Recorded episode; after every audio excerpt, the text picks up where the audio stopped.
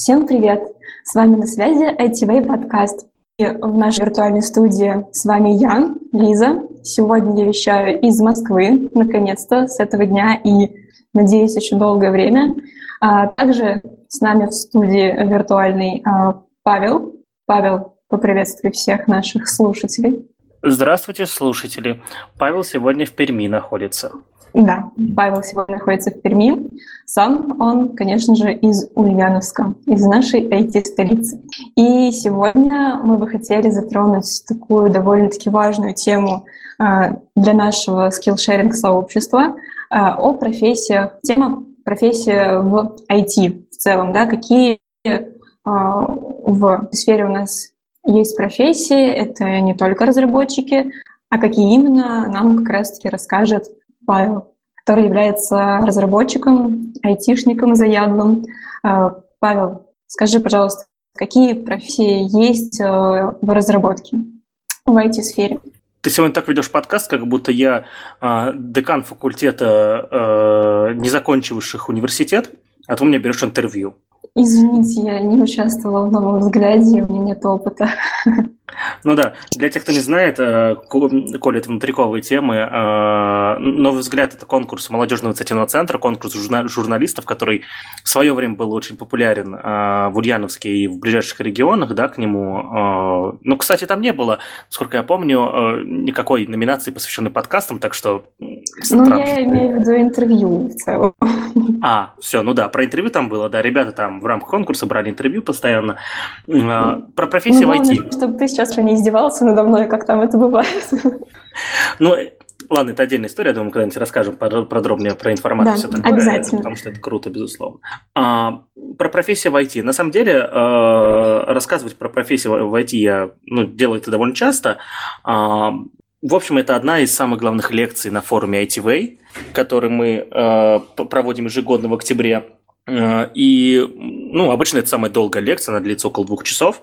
И в, в рамках этой лекции мы, я не просто перечисляю профессии, да, которые есть в IT, а, как известно, сегодня внутри самой IT-отрасли порядка 40 профессий, да. Мы сегодня не будем говорить обо всех, иначе подкаст затянется очень надолго, а мы сегодня хотели сделать короткий выпуск, да. А, в рамках этой лекции ребята сами а, вместе со мной накидывают, какие профессии у нас сегодня есть. Поэтому эта лекция интересная, длинная и классная. Но так как сегодня из ребят у нас только Лиза, да, поэтому э, Лиза будет мне помогать, соответственно, накидывать эти профессии, раскрывать их и прочее, прочее, прочее. Ну, скорее всего, мы больше сегодня раскроем э, интересные темы, связанные с профессиями в разработке. Другие профессии в IT связаны с дизайном и, допустим, с продукт-менеджментом мы уже раскрывали в предыдущих наших выпусках. Думаю, ссылки на эти два выпуска я приложу в описании сегодня. Э, ну, конкретно в разработке, наверное, профессий ну, не знаю, наверное, 15 где-то, да, то есть программист э, сегодня это не просто программист, да, это человек, который разбирается в какой-то конкретной сфере, да? И вот когда говорят сеньор-разработчик, то есть разработчик высшего уровня, то имеется в виду, что это не чувак, который знает именно все, а знает именно в какой-то конкретной отрасли. И вот сейчас мы об этих отраслях программирования будем говорить.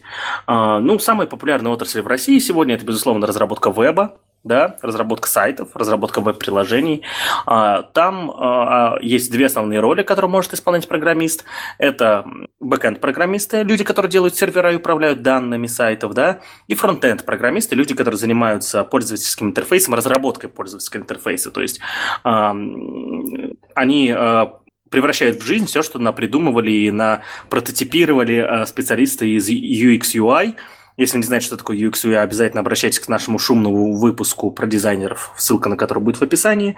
И это две самых популярных профессии в IT в России сегодня, да, то есть э, если вы сами являетесь программистом или встретите на улице программиста, с вероятностью, не знаю, процентов, наверное, 60, а может даже и больше, даже больше, наверное, я думаю, он либо бэкэндер, либо фронтендер. А, сам я считаю, себя full-stack разработчиком, да, то есть я могу писать и бэкэнд, и фронтенд, но э, надо понимать, что любой full-stack разработчик, это, ну, от английского full-stack полный стек, да, э, как любой full-stack разработчик, у меня есть какая-то основная среда, в которой я могу работать, да, несмотря на то, что я могу делать и бэкэнд, и фронтенд, все-таки я больше бэкэндер, да, то есть и на бэкэнде я могу делать э, действительно красиво, действительно э, супер качественно, не придерешься, на фронтенде я наверное, ну, попроще, да, то есть э, я там могу допускать ошибки, не знаю всего, да, то есть э, если, допустим, если опытный фронтендер э, точно знает, для какие библиотеки код JS нужно использовать в каких случаях, я этого не помню. Мне это всегда надо гуглить, всегда надо вспоминать и прочее, прочее, прочее. Почему? Ну, потому что я все-таки пришел во full-stack из бэкэнда. Ну и, и верстка у меня также не такая хорошая, какая могла бы быть. И, кстати, это связано с тем, что я заметил, э, я работал с разными фуллстеками. Э, это люди, которые э, надо сразу выяснять, он пришел во фуллстек из, из фронтенда или он из бэкенда.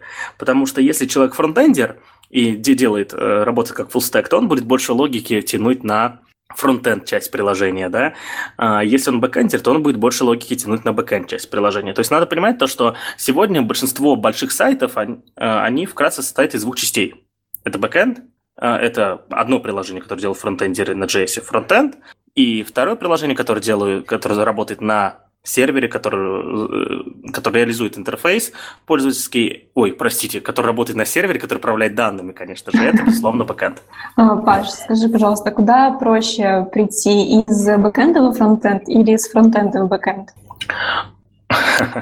Я, я сейчас, конечно, это, знаешь, а я не тот человек, у которого стоит это спрашивать, потому что я фуллстек, который пришел э, из бэкэнда, да, я, конечно, скажу, что, да, конечно, из бэкэнда, ты что, там же столько всего знать надо, это же капец. А на этом фронтенде что, три фреймворка, React, Vue, да, Angular, и больше там, типа, верстку выучи, CSS там узнай, там всякие SCSS, LS и прочее, там, пост CSS там почитай за полчаса доку, короче, и разберись.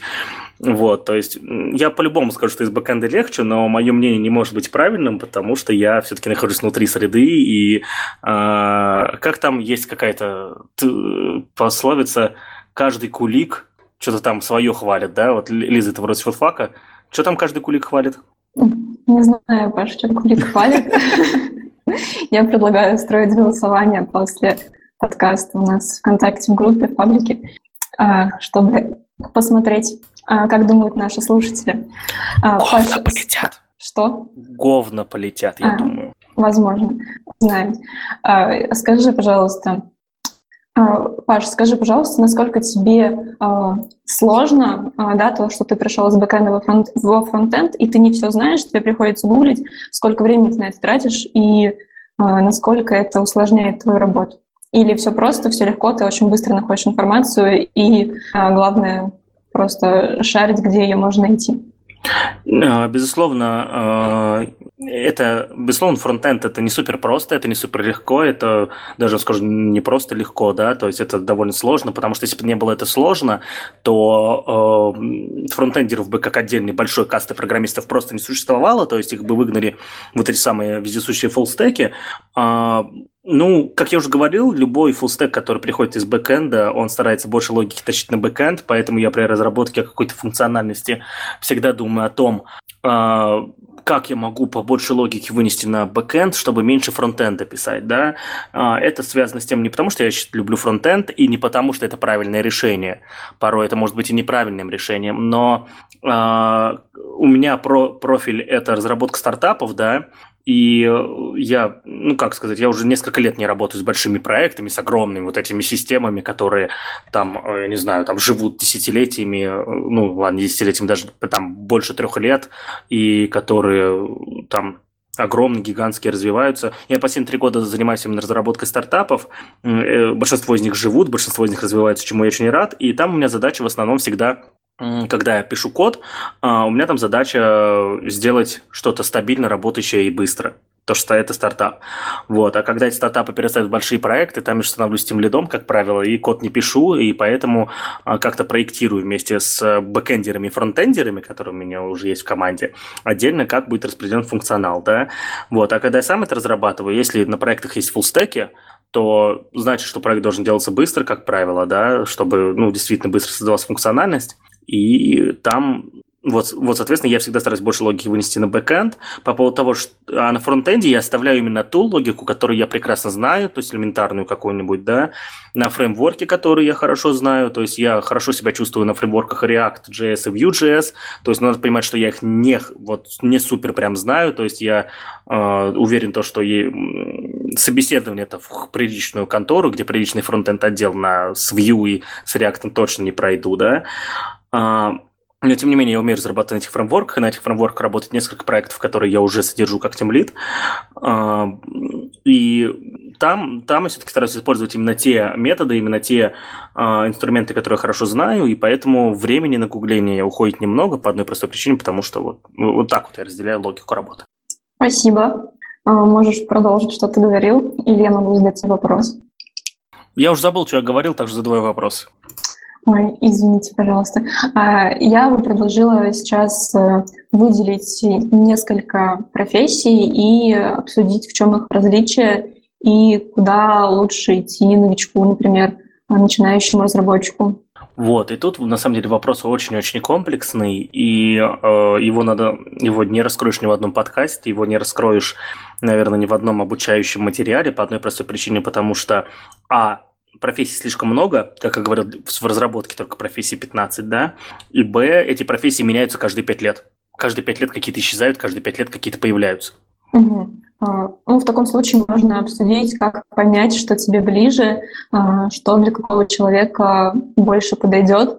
Есть ли какие-то, не знаю, тесты, может быть, ты знаешь, а, может быть, какие-то тренинги нужно проходить, или просто пробовать э, все подряд и что-то а, определенно отразится в сердце человека, и он пойдет туда, а, что ему будет ближе. А, безусловно, сперва, перед тем, как пробовать все подряд, ну, во-первых, мой ответ – пробовать все подряд, да, но сразу хочу сказать, что перед тем, как пробовать все подряд, нужно получить базу программирования. То есть, э, ну, без базы программирования ты никогда не сможешь нормально а, понять э, инфраструктуру того или иного, той или иной отрасли разработки, да, будь то э, веб-разработка, моби, разработка мобильных приложений, разработка игр и так далее, так далее, так далее. Нужно получить именно базу знаний, да, где эту базу брать, ну, здесь я всегда, я, я всегда это делал и продолжу это делать, я всегда буду советовать Hexlet, потому что ребята очень классно раскладывают по полочкам разные знания для программистов, да, то есть смотреть их вебинары, Э, пересмотреть желательно все, которые были до этого, да, э, смотреть их доклады, которые они выступ... с которыми выступают ребята из Секслита и, и прочее. Э, и получать вот самую эту базу, да, и понимать, как устроена инфраструктура в, в принципе в разных отраслях, да, то есть э, и понимая, как работает эта инфраструктура, допустим, я хоть и никогда вот я никогда не разрабатывал мобильные приложения для продакшена, э, никогда не разрабатывал для продакшена, но я примерно знаю, что там делают ребята, я примерно знаю, какими э, инструментами они пользуются и прочее, прочее. Я никогда не делал, а, не разрабатывал для продакшена что-то для микроконтроллеров, только сидел с ардуинками игрался, да.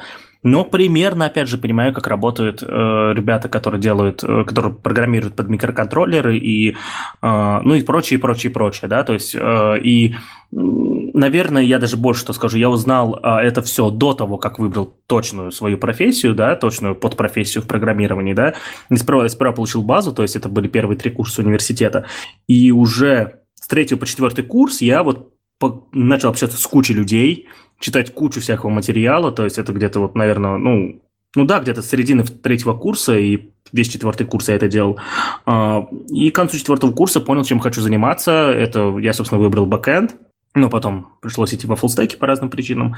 А, ну, но самое главное, что случилось, и что я считаю, в моем случае произошло классно, и пропагандирую на самом деле дальше, что люди должны сперва получить базу программирования э, и узнать примерно, как э, живет инфраструктура в разных отраслях э, разработки.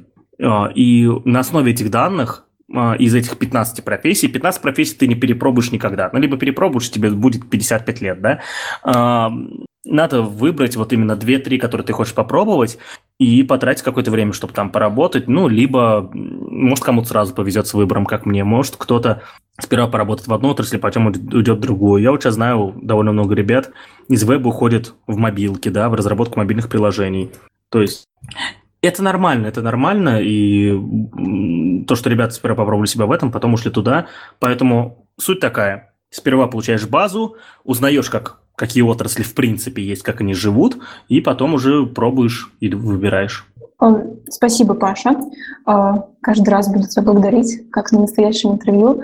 А, как вот я не программист, да, и я думаю, многие тоже слушатели, которые слушают нас, не являются разработчиками, возможно, не погружены в IT-сферу тоже. Я правильно понимаю тебя, да, что бэкэнд, фронтенд, они могут быть как в веб-разработке, так и в game, в мобильных да, разработках тоже. Можешь ли назвать различия в каждом из этих направлений бэкэнда? Ну, на самом деле, ты не совсем права, да, то есть э, здесь э, бэкэнд, фронтенд, э, эти термины применяются все-таки к вебу, да, как правило, ага. это вебовские термины. А, но есть доля правды э, в твоем вопросе, и в чем суть? В том, что, допустим, переходим к следующей по популярности в России э, касте разработчиков, это разработчики мобильных приложений. Э, ну, ну, казалось бы, то, что это ребята, которые делают приложения под iOS и Android, Э, но на самом деле не все так просто. А сегодня мобильные приложения это не только те, которые у нас на смартфонах, это и у нас и всякие фитнес-браслеты, э, там часы и прочее, да. То есть, э, ну, носимая электроника, да. Ну, не вся там, допустим, электронная одежда уже по-другому будет программироваться. А, и, казалось бы, ну ладно, ну, делают они под этот, под носимую электронику под часы.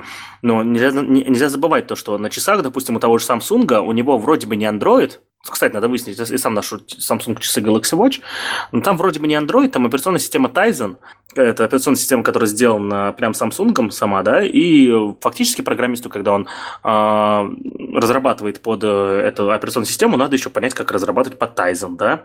Я могу не ошибаться с Tizen, но саму суть вы должны уловить логики, да, что я имею в виду.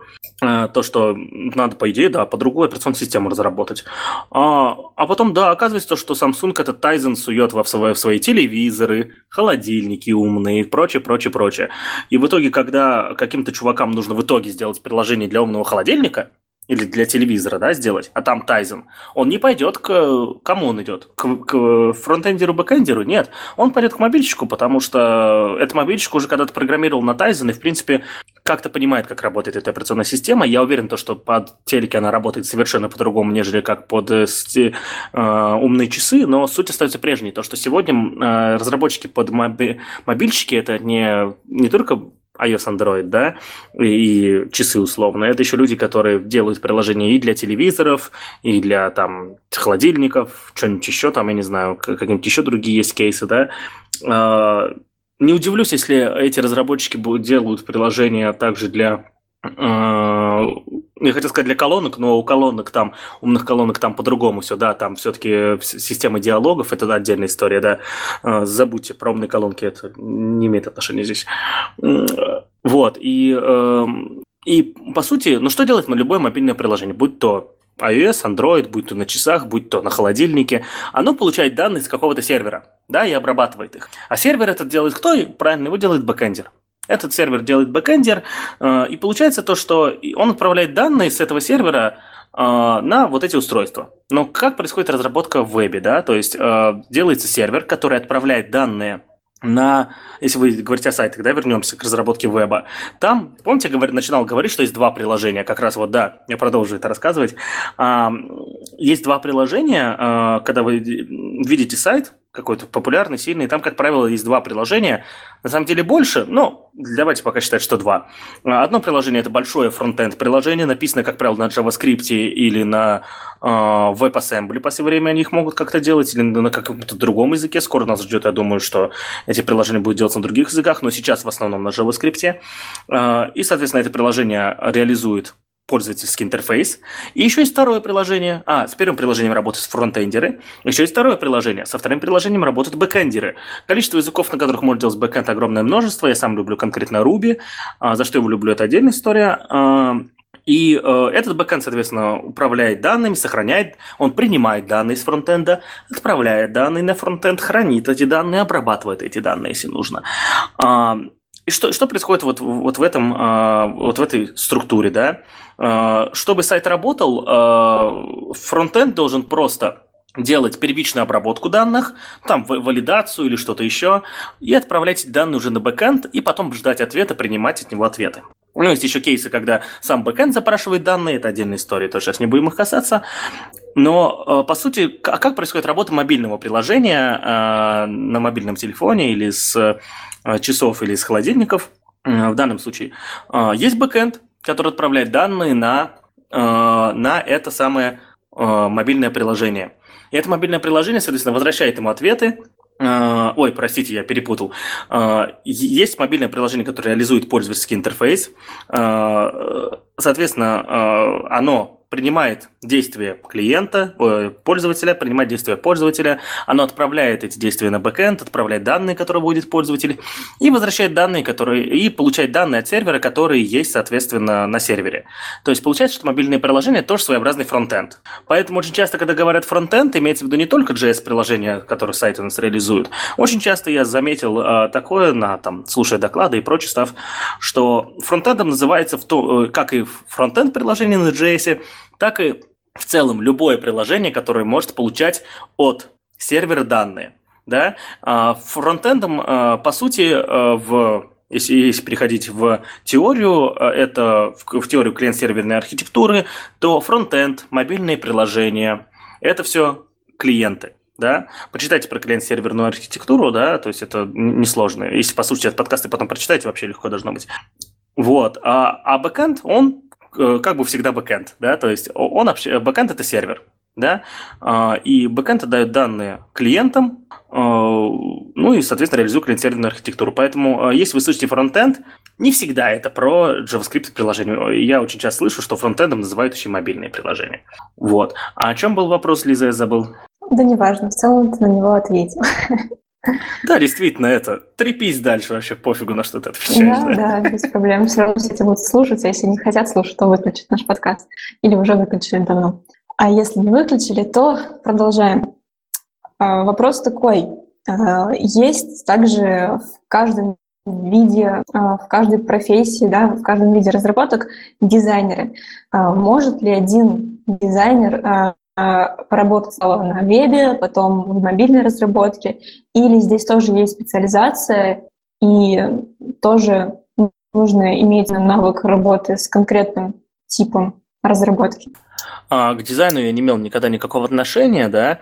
То есть у нас уже была Даша Кошкина, думаю, мы пригласим скоро еще одного фантастического UX-специалиста а, к нам в подкаст. Я еще у него не спрашивал, поэтому не буду палить его имя, чтобы, если этот откажется, я другого позвал и типа планировал изначально, да, это вот пришел там Евгений какой-нибудь, это Евгений к нам и собирался прийти, допустим, да. Вот. Но логика мне подсказывает, что сегодня слишком много отраслей, и конкретно дизайнеры мобильных приложений, наверное, тоже должны знать, как эти мобильные как делать дизайн мобильных приложений, как минимум, как минимум.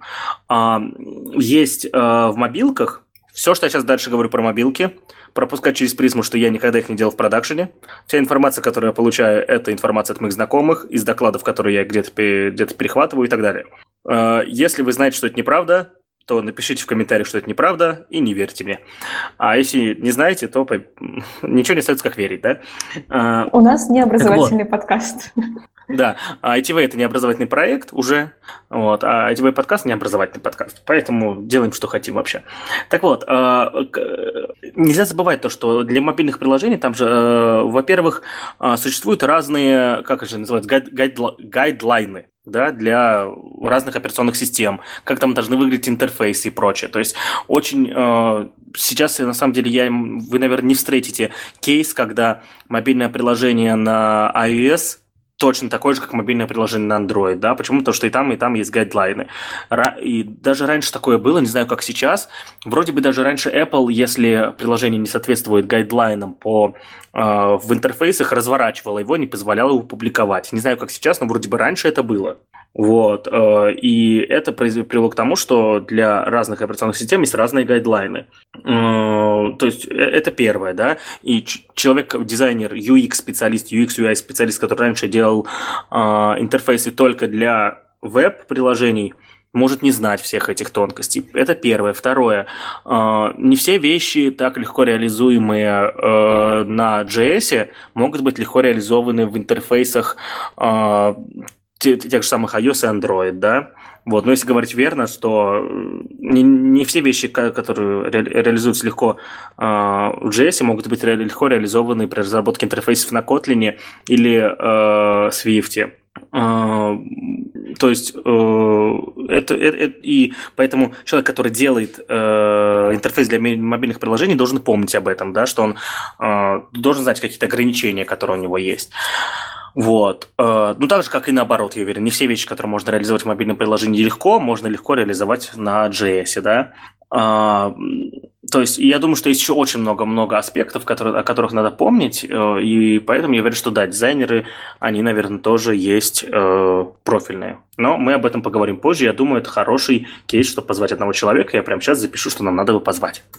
Угу, отлично. Надеюсь, ты уже начал писать. А, давай продолжим.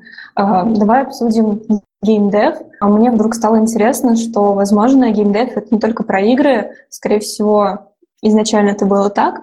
А, не знаю, как сейчас.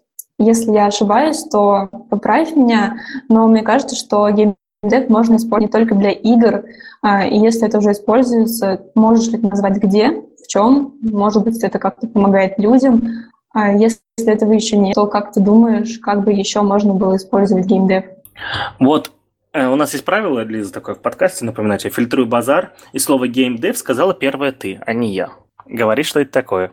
Что-то мне подсказывает из моих знаний английского языка, что это про игры. Ну да, все, все верно. Game Dev – это от английского Game Developer или Game Development, то есть разработка игр, все верно. Тут опять же надо понимать, что а, разработка игр сегодня тоже неоднозначное да, понятие. То есть есть игры на мобильные платформы. Там, соответственно, одни разработчики. Одни разработчики, одни специалисты по а, игровым механикам, то есть это отдельный прям жанр игр, мобильные игры, то есть они обладают своими ограничениями, а, связанными а, не только с а, размерами экрана, да, и сенсорным экраном, как и интерфейсом управления, они связаны еще с тем, что игры должны быть, ну, не должны быть суперпроизводительными. Я неправильно выражаюсь.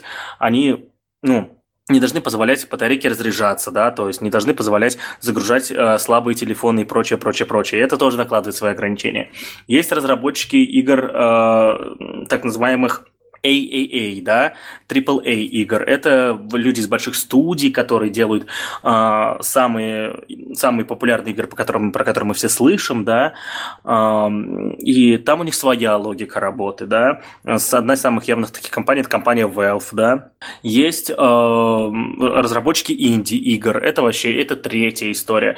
И я думаю, что я еще далеко не всех перечислил, да. А, собственно, у нас виртуальная реальность появилась, у нас появилась дополненная реальность, то есть там еще свои разработчики есть. Поэтому а, вот, а, разработчики игр сегодня это, во-первых, очень большая, большая и разношерстная каста специалистов. В России она не так широко представлена, потому что ну, мало у нас разработчиков игр да, в процентном соотношении со всеми остальными. Ну, я уверен, что в тех же Штатах гораздо больше в процентном соотношении.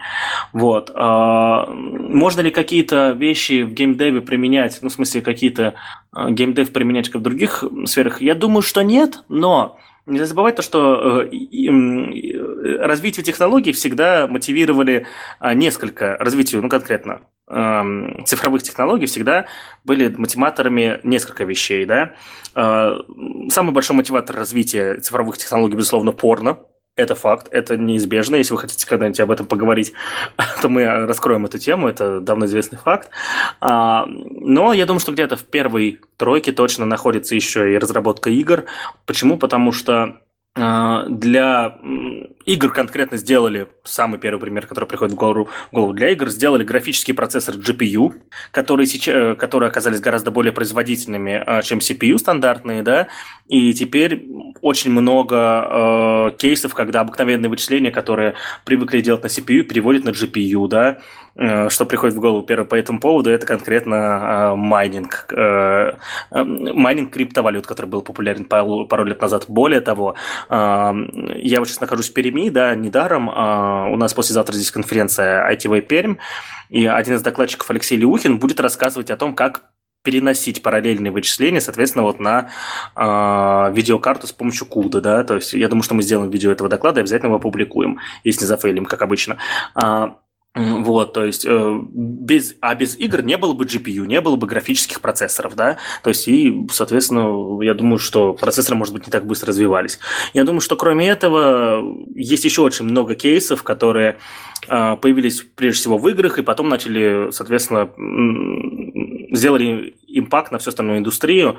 Уверен то, что конкретно быстродействие сетей как-то очень сильно э, развивалось в играх, потому что онлайн не может тормозить, да.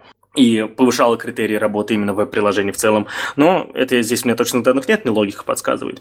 Ну, э, и Поэтому я думаю, что игры, да, они тянут вперед отрасль, и едва ли что-то конкретно разработанное для игр можно применить на других отраслях, но косвенно это влияет, я примерно объяснил как. Супер, отлично. Паш, а, скажи, пожалуйста, вот я слышала, что чтобы войти в IT-профессию, в IT-сферу, если у тебя нет профессионального образования, то можно начать с DevOps. А, так ли это, насколько это помогает, и, в принципе, можно ли идти без профобразования? Господи! Объясняй, что это такое сам. Так, ну давай начнем с того, что а, без образования в IT делать нечего. Это первое. Вот. Если ты очень а, способный. Объясню, объясню. Без образования в IT делать нечего. Но если у вас нет диплома, ничего страшного. Вот. Высшее образование у каждого IT-специалиста должно быть. Если вы его не смогли получить в университете, вы должны его получать самостоятельно. А, это первая мысль. Вторая мысль. Э, то есть, вы, опять же скажу, что диплом не равняется высшему образованию. Это разные вещи в современной России, тем более. Э, это первая мысль. Вторая мысль. Что такое DevOps? DevOps – это от английского Developer Operations. Э, то есть, это специалисты, которые настраивают, э, которые организуют процессы, автоматизирует процессы, которые э, надо автоматизировать. То есть, безусловно, программист как существо ленивое хочет, чтобы все у него работало само. А, и DevOps помогают, э, они, как правило, специалисты, которые точно знают, как использовать современные инструменты по автоматизации процессов, и они берут эти инструменты и автоматизируют процесс, чтобы программист занимался и тратил больше времени на создание нового кода, на проектирование, на, э, там, не знаю, на думание, да, на рассуждение э, и делал лучший продукт, а не думал о рутинных вещах, которые можно автоматизировать, да. Э, вот, и DevOps занимается именно вот этим. Конкретно сегодня DevOps должен быть в каждой уважающей себя команде. Если команда становится больше 50 человек, то у нее должен быть отдел DevOps. Он хоть из двух человек должен состоять, но должен быть. Э, и э, DevOps – это ну, люди, которые, а, они живут на бэкэнде в основном, да, то есть, ну, это, ну, это не бэкэндеры. Это люди, которые организуют э, стабильную работу бэкэнда и фронтенда и прочее. Плюс еще совсем недавно появля... появилась такая профессия, ну как, она, может, появилась давно, просто стала популяризироваться очень сильно последние пару лет. Это профессия SRE, то есть это Site Reliability и. Ну, короче, это специалисты, которые э, мало того, что занимаются автоматизацией процессов, они еще очень классно э, работают с мониторингом, да, то есть они э, с, мони- с мониторингом нагрузок, с, с мониторингом проектов в целом, вот, э, и отвечают за производительность, за стабильность работы, за отказоустойчивость, за прочие-прочие вещи. Вот, э, и ну, наверное, Лиза попыталась сейчас набросить, да, то, что в DevOps и в SRE можно идти, да, без, без образования. Э, я таких кейсов не знаю, то есть, э, безусловно, сегодня э, в программисты может пойти любой человек, да, как это сделать, чтобы узнать, как это сделать, послушайте предыдущие наши выпуски, да, там все рассказывается очень часто, мы повторяем, как это делать, я не буду сейчас повторяться здесь. И, наверное, наверное, нужно держать в голове то, что DevOps, они занимаются не вот именно разработкой фич, конкретных бизнес-логики, да, это люди, которые занимаются именно работой, э, с логикой работы с приложением, ой, логикой работы с приложением, да, то есть их, их основная э, цель, да, то есть это не, э, это, это именно автоматизированная, стабильная работа конкретных приложений, которые им доверили. Будь то приложение на бэкэнде, будь то приложение на фронтенде. Я думаю, что DevOps есть, и я уверен, что DevOps есть в мобильной разработке. Почему? Потому что а, сборка мобильных приложений процесс долгий и, как правило, занимающий компьютер программиста, да, хочется, чтобы программист больше времени тратил именно на разработку, а не ждал, пока у него соберется проект, да, пока из программного кода соберется мобильное приложение. Я я уверен, то, что DevOps прекрасно работают и на, на, со специалистом по мобильной разработке, помогая автоматизировать им сборки, прогон автоматических тестов и прочее, прочее, прочее. Вот. Э, наверное, публикация мобильных приложений тоже как-то автоматизирована в больших коллективах. Я, опять же, вот не встречался с этим никогда, но логика мне подсказывает, что это должно быть. Э, и это люди все-таки, э, которые находятся прям э, совсем-совсем далеко от пользователя, да, то есть они, если они прикасаются к пользователям, то только тогда, когда все упало ничего не работает. А, но это, безусловно, крутые спецы, и как сказать, сегодня фуллстеком, если раньше фуллстек – это человек, который был, мог делать и бэкэнд, и фронтенд, и девопсить, то есть он сам мог там их приложение развернуть на сервере, там, и сделать все красиво, чтобы было, то современные, наверное, технологии, э, современные тенденции ведут к тому, что DevOps должны быть отдельные люди, которые должны э, точно знать, как правильно управлять приложениями, как правильно их, э, как правильно организовывать доставку приложений, да, до пользователя, как сделать это безопасным, да, потому что, безусловно, программист может э, как угодно защищать свой код, да, но если приложение размещено на, конкрет, на конкретном месте, да, сервере э, уже неверно, да, то вся его безопасность идет по лесу, да.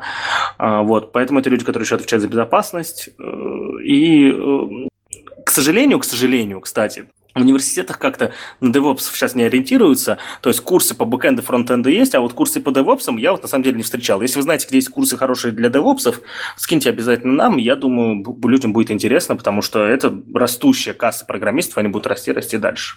Ну и вопрос напоследок, наверное, как ты думаешь, куда, и вообще можно ли ответить на вопрос, куда идти новичку лучше, в бэкэнд или во фронтенд?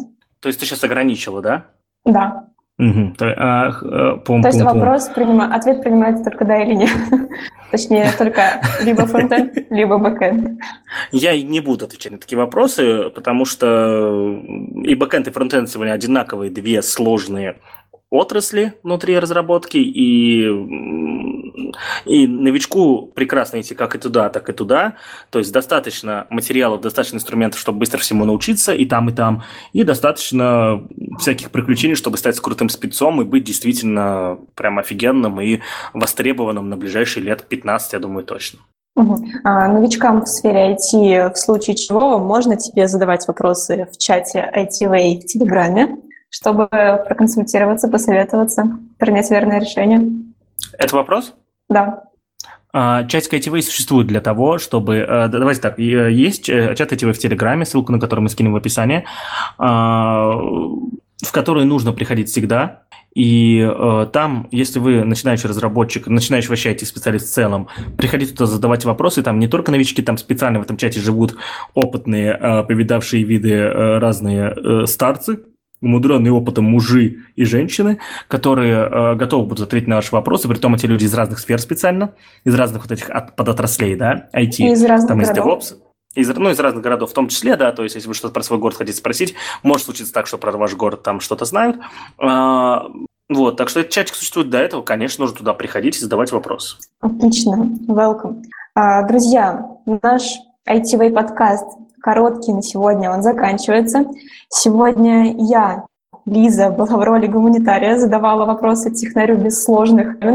А, наш технарь Павел старался отвечать, тоже старался без сложных терминов, но было сложно. Паша, спасибо. Спасибо. Если вы вдруг в Перми слушаете этот подкаст прямо вот завтра, сегодня я уже, наверное, публиковать не буду, а завтра будет пятница, да? Да. А, если вы услышите, то знайте, что завтра в Перми проходит конференция ITV, уже вторая конференция в Перми, мы делаем ее. А, там именно для разработчиков у нас будет конфа, будем говорить про а, параллельное вычисление на CUDA, будем говорить про качества, которые нужны современному бэкэндеру, чтобы проходить собеседование, будем говорить про, про что же там еще доклад-то есть, там интересные доклады на самом деле. Будем говорить про кейс разработки бэкэнда для приложения интернета вещей и поговорим поговорим как раз-таки тему для DevOps про Kubernetes а, и как вычислять э, как вычислять, э, так сказать, эти, э, нагрузку на, на сервера и ресурсы, которые вам нужны, чтобы ваши сервера работали, причем тут Kubernetes. А назовите его, Паш, пожалуйста, потому что завтра, пятница, послезавтра непонятно ничего. А, завтра пятница, 7 февраля, конференция будет послезавтра, 8 февраля. 8. Сегодня 6 февраля. Кстати, хорошая Отлично. идея, на самом деле, в каждом подкасте вначале говорить дату. Мне кажется, Какое будет число? Да. да. Здравствуйте, ну, сегодня, меня зовут Лиза, да. и сегодня 6 февраля, и с вами Брокколи Блог. Ой. Ой, каждый раз хочу так сказать. Где угодно, не только в подкасте. А, итак, сегодня 6 февраля, мы заканчиваем наш короткий подкаст. Всем спасибо за то, что слушали. С вами был Паша из Перми, а, который на самом деле из Ульяновска, и Лиза из Москвы, которая на самом деле из Димитрограда. Всем пока-пока.